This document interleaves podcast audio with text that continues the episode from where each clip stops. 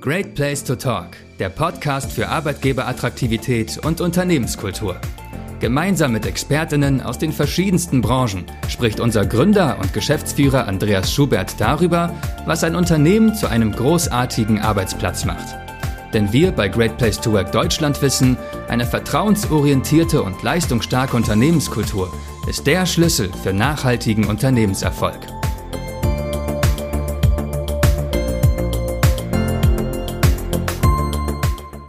Wichtig wird es für Unternehmen in der Zukunft sein, nachhaltig zu handeln?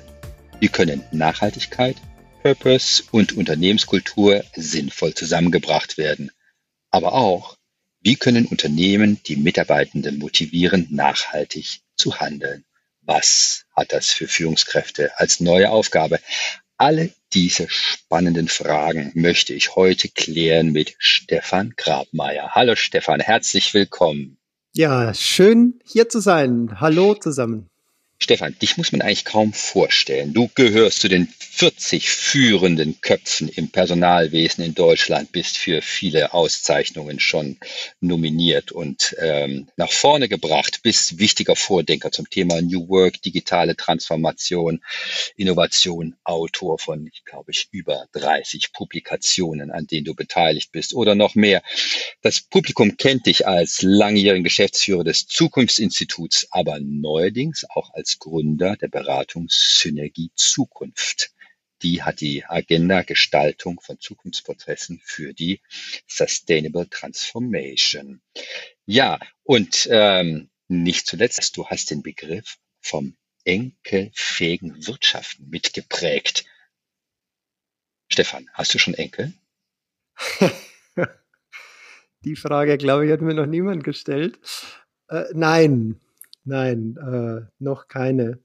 Also zumindest bis heute noch nicht. Ich weiß nicht, wann der Podcast rauskommt, aber äh, äh, also Stand heute der Aufnahme kann ich sagen, nein, meine beiden Kinder, äh, mein Sohn ist 18, wird jetzt 19 im März und meine Kleine ist 14, also von daher gehe ich mal davon aus. Aber ich habe eine Patchwork-Familie, da ist der Älteste 30, ja, also da kann das schon sein.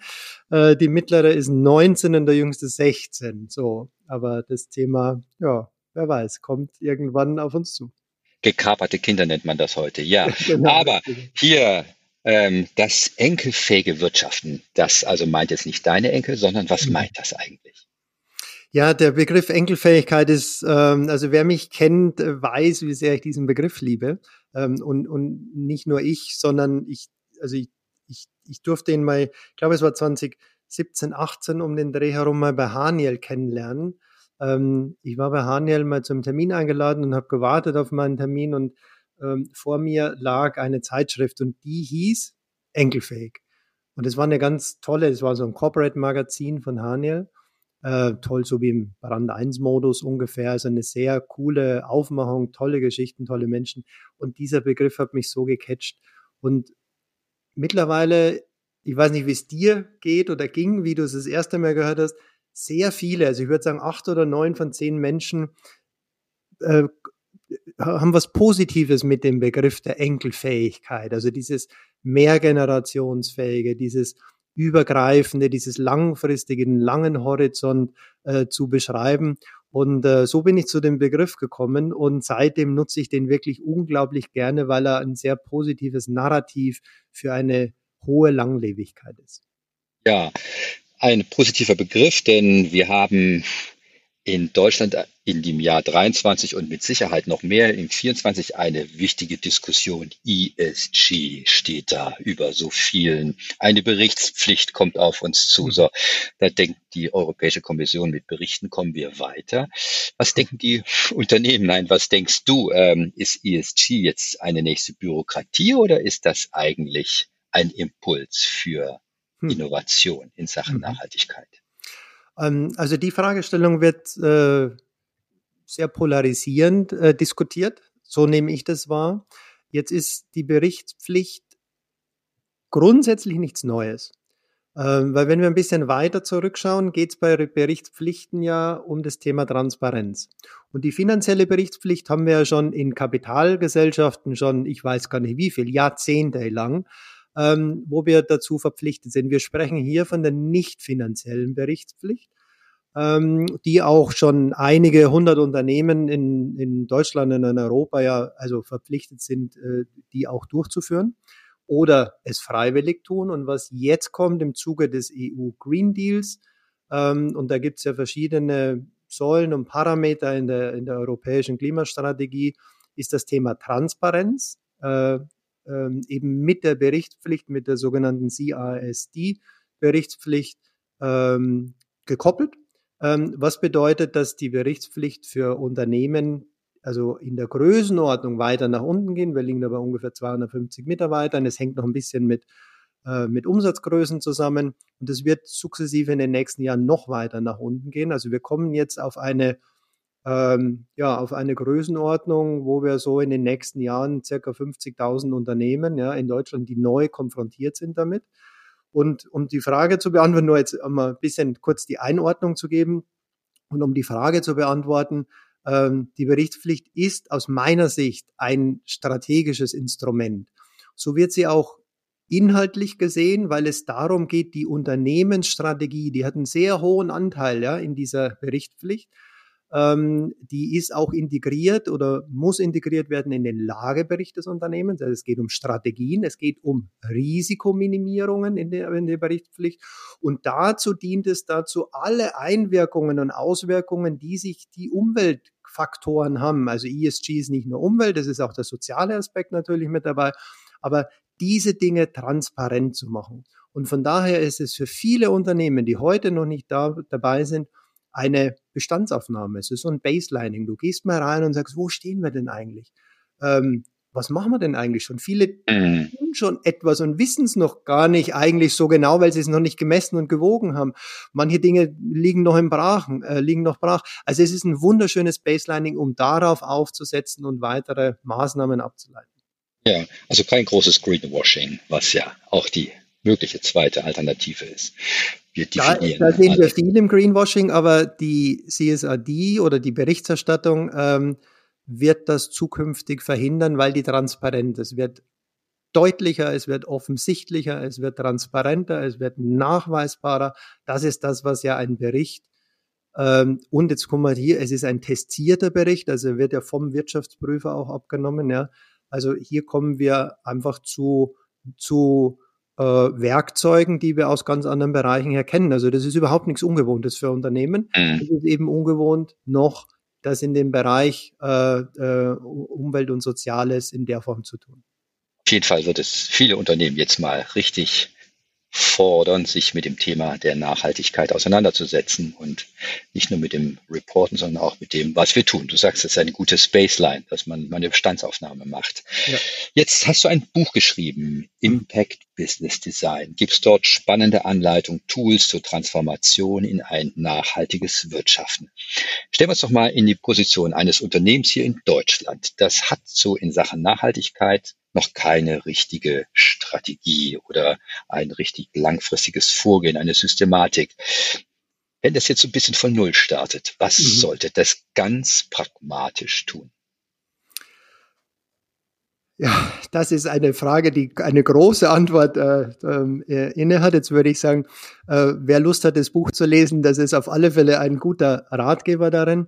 Ähm, vielleicht dazu, äh, das Buch ist ein Playbook. Also was wir tun ist, eine ganz praktische Unterstützung zu geben. Es ist ähm, ein Vorgehensmodell, was wir in 13 Schritten entwickelt haben. Und jetzt versuche ich einfach mal den idealtypischen Zustand äh, zu skizzieren und so mit deiner Frage zu beantworten. In der Praxis ist es natürlich nicht immer, dass du von eins anfängst und bei 13 aufhörst, aber wenn es einen idealtypischen Zustand gäbe, dann würde ich immer das Unternehmen als ein holistisches System, was es ja ist, betrachten und wirklich vom Beginn der, also wir unterscheiden immer zwei Phasen, wo stehen wir heute, also wo kommen wir her und wo stehen wir heute, das nennen wir die Today-Phase und die Tomorrow-Phase, das ist, wo wollen wir uns hinentwickeln. Weil in den Entwicklungen und Transformationen geht es ja immer um die Übergänge zum, zum nächsten Level. Ähm, und es reicht nicht, ähm, sich jetzt nur auf den Nachhaltigkeitsbericht oder auf Lieferketten oder auf sonstiges ähm, sage ich mal, zu fokussieren, sondern was wir empfehlen ist, wie hängen die Dinge denn miteinander zusammen? Denn wenn ich einen Nachhaltigkeitsbericht mache, beispielsweise jetzt, ja, wenn das der Auslöser ist, dann hat es ja Implikationen in viele, viele andere Bereiche. Was heißt für die Strategie? Was heißt fürs Businessmodell? Was heißt für die Kundensituationen? Was heißt für die Partner, fürs Ökosystem? Was heißt für die Organisation? Was heißt für die Mitarbeiter? Was bedeutet es für die Skills? Was heißt es für die Marke? Was bedeutet es für die Kommunikation? Und, und, und. Du merkst, nur ganz kurz angerissen, es sind ganz viele Facetten und die haben wir in 28 Felder unterteilt in einem Unternehmen. Also ich würde immer hergehen und sagen, schau dir an, wo kommst du her und wo stehst du heute in all deinen Feldern und wo willst du dich hin entwickeln. Und dort, wo ein Gap ist, da kannst du ansetzen in deiner, ja, in deiner Impact-Reise. Okay, also ganz konkret, du stellst oder empfiehlst, wenn ich das richtig verstehe, erstmal ein paar grundsätzliche Fragen zu stellen. Exakt. An das Unternehmen. Grundsätzliche Fragen. Wo kommen wir hin? Wo wollen wir hin?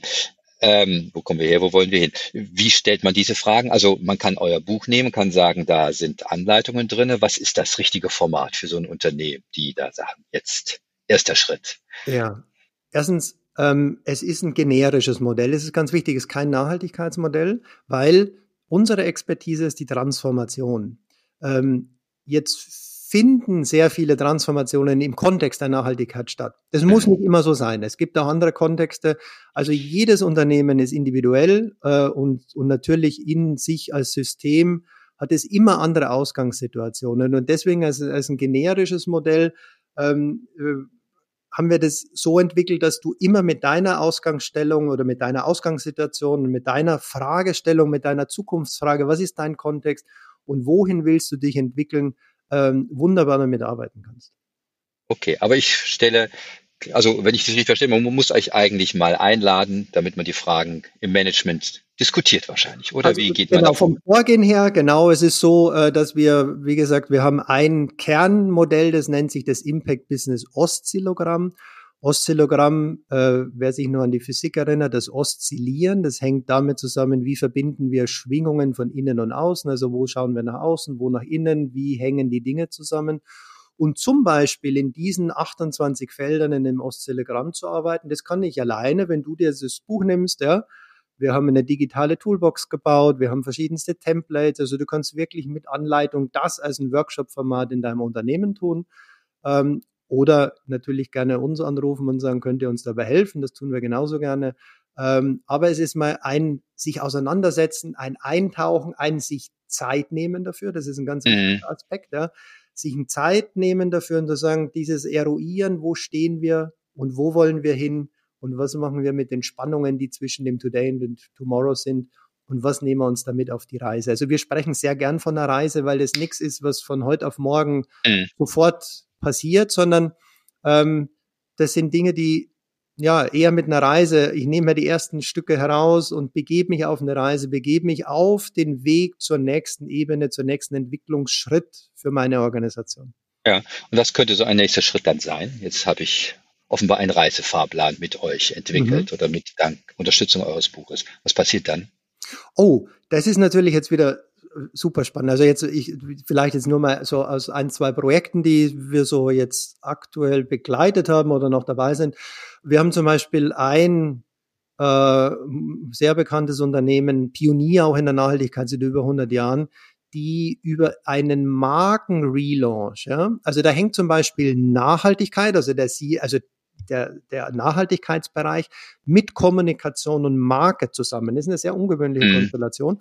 Aber durch die neue Markenpositionierung. Das war der Auslöser, ja, für die Entwicklung hin zu einer neuen Strategie, zu neuen Produktdesigns beispielsweise. Wenn du im Produktdesign bist, schaust du dir aber natürlich auch zum Beispiel das Thema Materialität, also die, die Herstellung deiner Produkte. Also es ist ganz interessant, der Auslöser zum Beispiel dort Marke.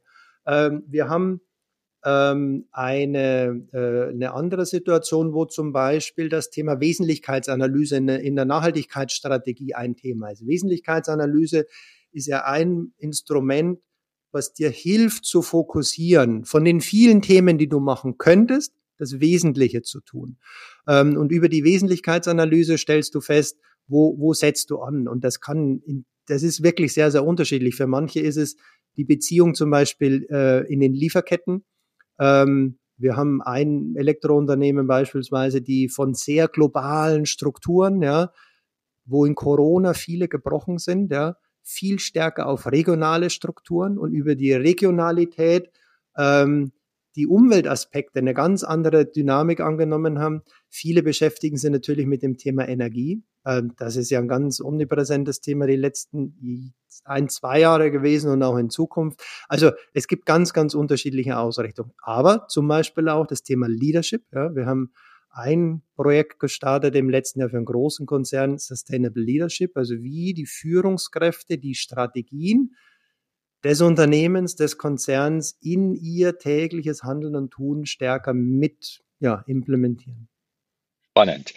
Das Thema würde ich jetzt gerne mal ein bisschen aufgreifen, denn das Thema Organisation und Kultur ist natürlich unser Brot- und Butterthema bei Great Place to Work. Spannenderweise nehmen bei Great Place to Work selber eine Gründung einer Nachhaltigkeitsstrategie der Lissabon Agenda vor äh, mittlerweile 22 Jahren. Also da sind wir ein bisschen dabei. Vielleicht gehe ich gerade auf das Thema des ja. S im ESG ein. Mhm. Was können Unternehmen tun, um die soziale Verantwortung zu stärken aus deiner Sicht? Interessanterweise, wenn man so auf die CSR, also Corporate Social Responsibility geht, dann ist der Begriff ja so rund, sagen wir mal 25, vor 25 Jahren, 20, 25 Jahren in den Unternehmen angekommen. Und da stand das S ganz, ganz häufig im Vordergrund, also die Social Responsibility, ähm, also die Verantwortung gegenüber gesellschaftlichen Aktivitäten, also je nachdem, wo die, wo die Stakeholder des Unternehmens ja auch sind. Ja. Und über diese Social-Aktivitäten sind dann mehr und mehr die Umweltaktivitäten in den letzten Jahren auch mit dazugekommen. Ähm, also jetzt, ich, ich denke nur einmal zurück, ich hatte mal, ich war fünf Jahre bei der Deutschen Telekom und zum Beispiel die Deutsche Telekom hat 2004 bereits ihren ersten äh, CSA-Bericht gemacht, ja, der stark eben das S äh, mit, mit, äh, mit äh, beinhaltet hat.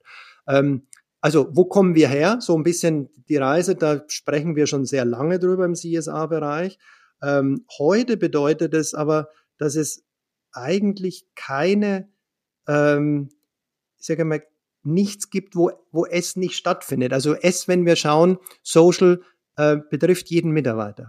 Es wird jeden Job betreffen. Jeder Job ist zukünftig ein Klima- oder ein Umweltjob, weil in meiner Verantwortung, in meiner Rolle, ob ich Einkauf bin oder Finance oder Marketing oder HR oder Sales, spielt überhaupt keine Rolle. Ich mir immer die Frage stellen muss, wo entwickelt sich unser Unternehmen hin und in meiner Rolle, was ist mein, mein, mein Zutun dabei?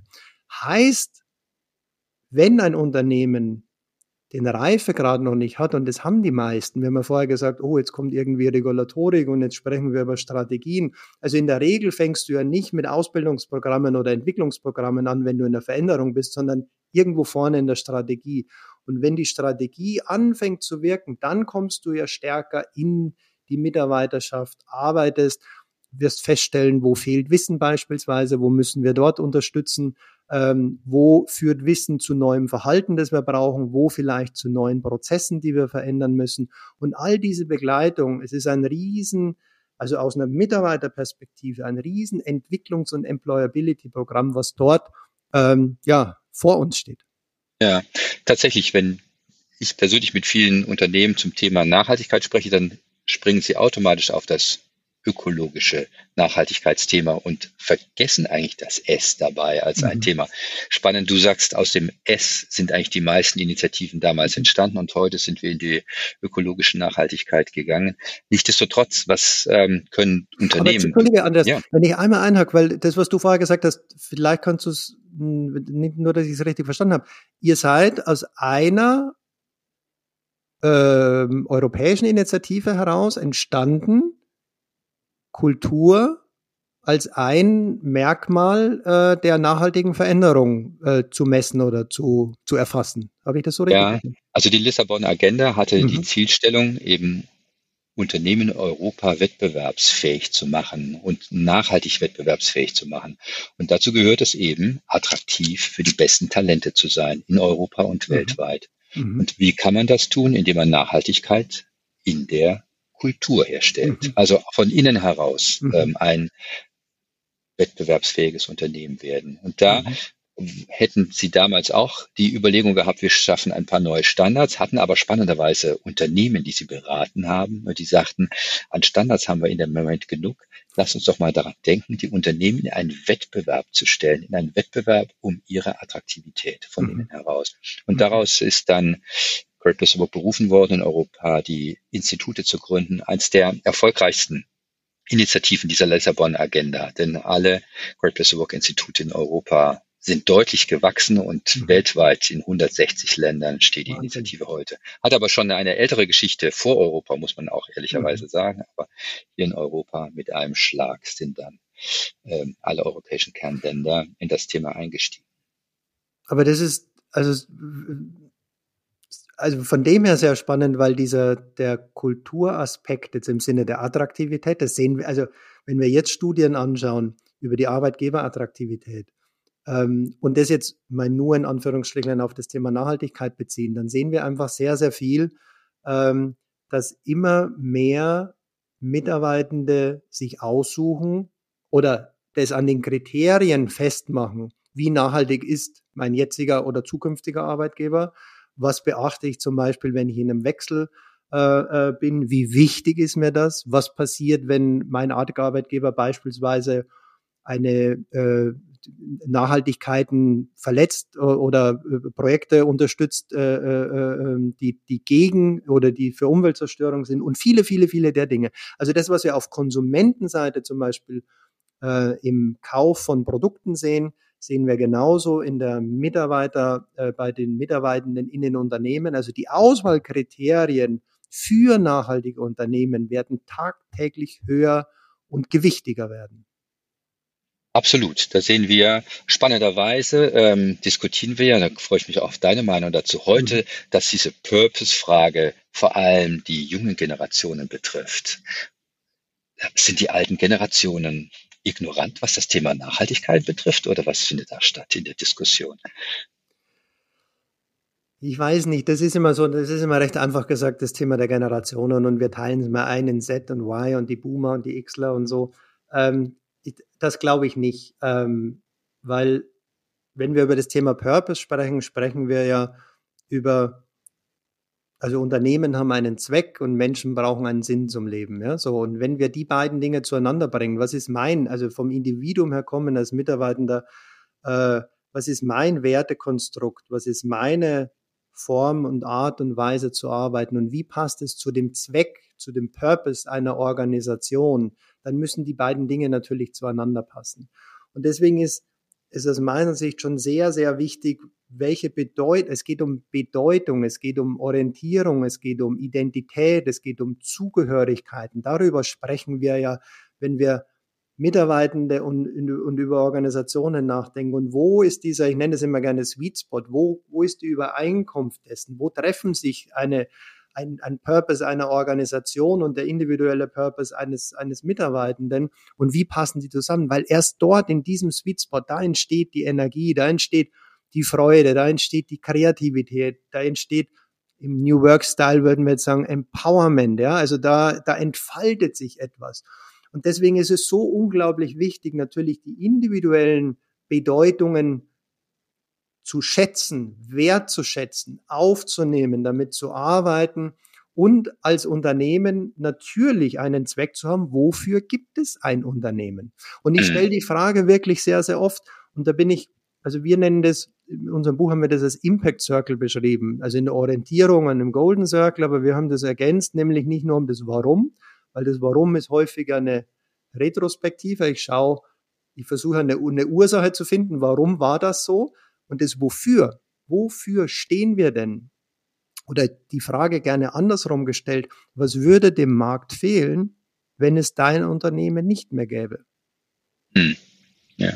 Und wenn da nicht relativ spontane Antwort kommt, dann solltest du dir mal Gedanken machen, wofür es dein Unternehmen gibt. Oh, genau. Was, was fehlt der Welt, wenn es mich als Unternehmen nicht mehr gibt? Ja. Vielleicht die, diese Degenerationsfrage nochmal kurz abzuschließen. Mhm ähm, unsere, wir forschen ja natürlich auch an dem Thema ganz mhm. fleißig und ähm, sehen, dass tatsächlich diese Purpose-Frage junge Leute sehr deutlich artikulieren. Für ältere Menschen ist sie aber ein wichtiger Motivator. Sie ist einfach glaube ich, historisch bedingt noch nicht so stark ähm, in die Forderung gestellt. Aber wenn wir jetzt sehen, warum Menschen gerade, die länger auf der Arbeit schon Erfahrung haben, wechseln, mhm. dann ist diese Purpose-Frage eine ganz wichtige Frage, dass wir mhm. immer stellen. Und die Frage eben, in welcher Kultur arbeite ich und wofür arbeite ich? Das sind so die zwei wesentlichen mhm. Fragen, die da in den Vordergrund kommt. Aber was mhm. passiert mit der Welt, wenn es mein Unternehmen nicht mehr gibt? Die Frage ähm, finde ich sehr inspirierend. Ich würde aber gerne noch mal auf einen anderen Aspekt ähm, mhm. mit dir eingehen. Und zwar, wie können wir denn, jetzt haben wir diese ESG, diese Pflicht, die sagst, die gibt ähm, so eine gute Baseline. Wie können wir aber jetzt Menschen in einer Organisation motivieren, nachhaltig zu agieren? Das ist eine wichtige Frage. Wie kommt mhm. das, diese Transformation auf die Straße? Hast du da so ein paar mhm. Erfahrungen, Rezepturen für uns? Ja, das waren jetzt zwei Fragen und die waren sehr unterschiedlich. Ähm, die erste Frage, wie können wir Menschen motivieren? Und da kommt jetzt natürlich der Systemiker in mir durch ähm, das werden wir nur verändern, wenn wir das System verändern. Wenn wir die, die, die Regeln und die Spielregeln im System ändern. Alleine durch, wir wollen nachhaltiger sein äh, und Parolen und Botschaften wird es nicht funktionieren. Sondern es hängt sehr stark damit zusammen, was ist mein Purpose, also was ist der Zweck des Unternehmens? Wofür tun wir das? Und davon abgeleitet, ja, hängen ja alle Dinge zusammen. Mit wem wollen wir arbeiten? Welche Produkte stellen wir daher? Welche, wie sieht unser Partnernetzwerk aus? Und, und, und, und, und. Was ist unsere Haltung? Mit welchen Menschen oder welche Menschen wollen wir das für uns arbeiten oder mit, mit wem wir arbeiten wollen? Welche Art von Führungsstil wollen wir haben? Und, und, und. Also diese, diese, ähm, diese, dieses Arbeiten am System und natürlich sprechen wir über ein soziales System, alle Menschen, die im System arbeiten, natürlich mitzuwirken, aber sie sind ein Teil der Veränderung, sie sind ein Teil der Gestaltung, sie sind ein Teil dessen, ein, ein System quasi in, in der Reise mit zu begleiten. Deswegen würde ich jetzt nicht eher von außen kommen und sagen, was müssen wir tun, um sie zu motivieren, sondern zu sagen, wie können wir sie als Reisebegleiter, wie, wie sind sie Teil dessen, ähm, was müssen wir tun, um in, wir haben in der Transformation gibt es ja so unterschiedliche Wissenszustände. Das eine ist das Zielwissen. Wo wollen wir eigentlich hin? Was ist unser Bild der Zukunft beispielsweise? Ja? Dann haben wir Systemwissen. Also haben wir das Wissen um, also wissen wir genügend schon über die Nachhaltigkeit? Womit hängt das eigentlich alles zusammen? Und dann haben wir ein sogenanntes Transformationswissen, nämlich wie schaffen wir die Übergänge. Und in diesen drei Wissenskategorien, dort, glaube ich, müssen wir Menschen begleiten, Hilfestellungen anbieten, Dialoge Diskurse, viel Kommunikation äh, und dadurch entsteht wieder eine Entscheidung. Als Einzelner gehe ich die Reise mit, bin ich motiviert, ist mein Sweet Spot, ja, mein Wertekonstrukt wieder mit dem der Organisation, passt der und entfalche ich daraus die Motivation und die Energie, ähm, die, ja, die nächsten Jahre diese Reise mit zu begleiten. Ja, jetzt muss ich doch ein bisschen provokant fragen. Mhm. Die, die Grundantworten, die du jetzt gibst, sind ja wirklich sehr fundamentale Fragen, die sich ein Unternehmen stellen muss. Kann ich erst nachhaltig agieren, wenn ich diese Fragen alle beantwortet habe? Oder gibt es irgendwo eine Möglichkeit, da pragmatisch auf ja. den Weg zu kommen? Also natürlich gibt es viele kleine Dinge, die ich tun kann. Ähm, warum antworte ich auch gern fundamental? Weil ich kein Verfechter bin von, von oberflächlichen Aktionismus, ähm, sondern es, da, da die Dinge systemisch einfach miteinander zusammenhängen, muss es verankert sein, strategisch, es muss verankert sein im Top-Management, es muss sozusagen im System verankert sein. Wenn das klar ist, dann kann ich auf der Aktionsebene natürlich unglaublich viel tun. Ähm, und das, also wir haben zum Beispiel ähm, und das komme ich vielleicht so ein bisschen von dem Thema der Kultur wieder. Ja, wir haben, wir haben einen Partner, mit dem wir äh, dort arbeiten, wenn wir auf der Mitarbeiterebene arbeiten. Die kommen so aus dem Bereich des Nudgings heraus. Ja, also Menschen kleine Stupser zu geben, kleine Anstupser für Verhaltensveränderungen. Ähm, und ähm, was die gebaut haben, ähm, ist so ein Framework für Nudging zu Nachhaltigkeit. Das sind so 35 bis 40 verschiedenste Themen im Unternehmen. Also wenn du dir anschaust, wie nutzt du deine IT, wenn du dir anschaust, wie ist die Mobilität, wenn du dein Reiseverhalten anschaust, wenn du dein Energieverhalten im Unternehmen anschaust und, und, und. Und wirklich um die kleinen Dinge. Und was dort, ähm, was, was, was wir dort oft machen, sind sogenannte Challenges. Also du gehst sozusagen von einem Team aus und sagst, jetzt Beispielsweise nehmen wir nehmen jetzt mal Mobilitätsverhalten, ja. Und wir haben in, im Team vielleicht Menschen, die kommen öffentlich, Menschen, die nehmen am Fahrrad, Menschen, die kommen mit dem Auto und so weiter. Und du schaust dir mal deinen Footprint an. Was hast du als Team? Ähm, und du setzt dir ein Ziel dabei und sagst, wir wollen diesen Footprint in der und der Form verändern, geringer oder vielleicht nehmen wir das Thema Gesundheit noch mit dazu und, und, und. Also du nimmst wirklich kleine Dinge her. Und wenn du dir vorstellst, in einer Organisation hast du zehn oder 20 oder 30 oder 50 Teams, spielt keine Rolle die Größenordnung. Ja?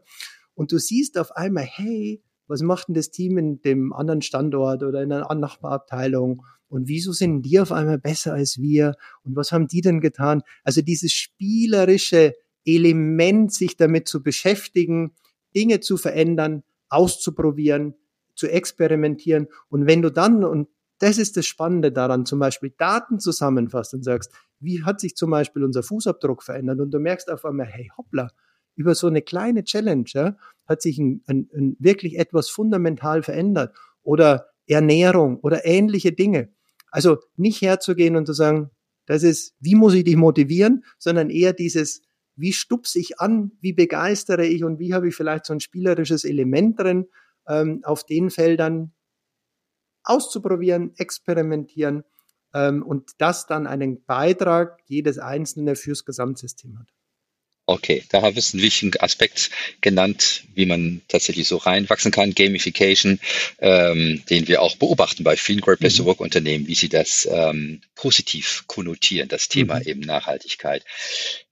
Great Place to Work soll mein letztes Stichwort sein. Ähm, mhm. Und äh, meine Abschlussfrage an dich. Du hast ähm, spannende Impulse gegeben und wichtig, du drängst darauf, wirklich, ihr müsst in den Kern eures Purpose gehen und müsst das beantworten. Um die Frage kommt ihr nicht drumherum, wenn ich dich mhm. da so frech äh, zusammenfasse. Aber mhm. man kann auch mit anderen ergänzenden Ansätzen agieren. Jetzt aber meine Frage. Ein great place to work. Wenn du sagst, dein Spot, an dem du gerne arbeiten möchtest, wie sieht denn der für dich aus? Muss es ein Satz sein oder? Nein, es dürfen auch zwei sein. Dürfen zwei sein. Ich meine, das ist ja, ihr habt ja mit dem, alleine mit dem Begriff Great Place to Work, das ist ja schon so, puh, das ist schon so mächtig. Also jetzt mächtig im Sinne, was steckt da alles drin? Ja, so. Ähm, Deswegen ist es gar nicht so einfach, das so kurz zusammenfassen. Also ein Great Place to Work ist für mich zukunftsfähig. Ein Great Place to Work ist für mich Lösung und nicht Teil des Problems. Das ist, das ist für mich ein ganz, ganz großer andere. Bin ich Teil des Problems?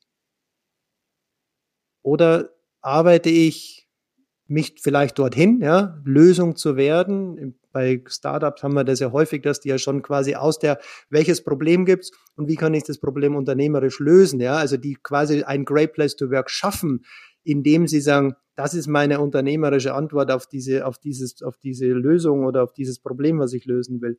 Ich glaube, so würde ich, so würde ich es formulieren. Äh, ein Great Place to Work ist für mich ähm, ein, eine zukunftsfähige Organisation, die ein Teil der Lösung ist. Sehr spannend. Tatsächlich, denn die Forschung, was diese Kultur besonders macht, ist Vertrauen. Und Vertrauen ist eine Frage der Zukunftsfähigkeit. Das überschneidet sich sehr mit deinem Aspekt, ob Menschen Vertrauen erleben in die Organisation und durch die Organisation. Das macht einen wesentlichen Ansatz aus. Stefan Grabmeier, ganz mhm. herzlichen Dank für deinen spannenden Einblicke in das Thema Nachhaltigkeit. Es geht um die Enkelfähigkeit der Wirtschaft und unseres Wirtschaftens. Viele spannende Impulse hast du uns gegeben. Dein Buch ist heiß empfohlen zu lesen und anzuwenden. Und äh, dir alles Gute. Ja, und ich sage vielen Dank. Und äh, ja, äh, ich hoffe, zumindest ein paar Gedanken und Impulse mitgegeben zu haben. Und das ist ja das Schöne an Podcasts. Ich liebe ja Podcasts genau so rauszugehen und zu sagen, okay, was nehme ich da mit? Und wenn wir so einen kleinen und jetzt bleibe ich nochmal bei dem Nudging, ja, wenn wir so eine Kleinigkeit mitgegeben und sagen, da denke ich drüber nach, dann glaube ich, haben wir doch einiges erreicht. Vielen Dank, Andreas. Einen schönen Tag. Das war Great Place to Talk, der Podcast für Arbeitgeberattraktivität und Unternehmenskultur. Von und mit Andreas Schubert, dem Gründer und Geschäftsführer von Great Place to Work Deutschland. Seien Sie auch das nächste Mal wieder dabei unter greatplacetowork.de und überall, wo es Podcasts gibt.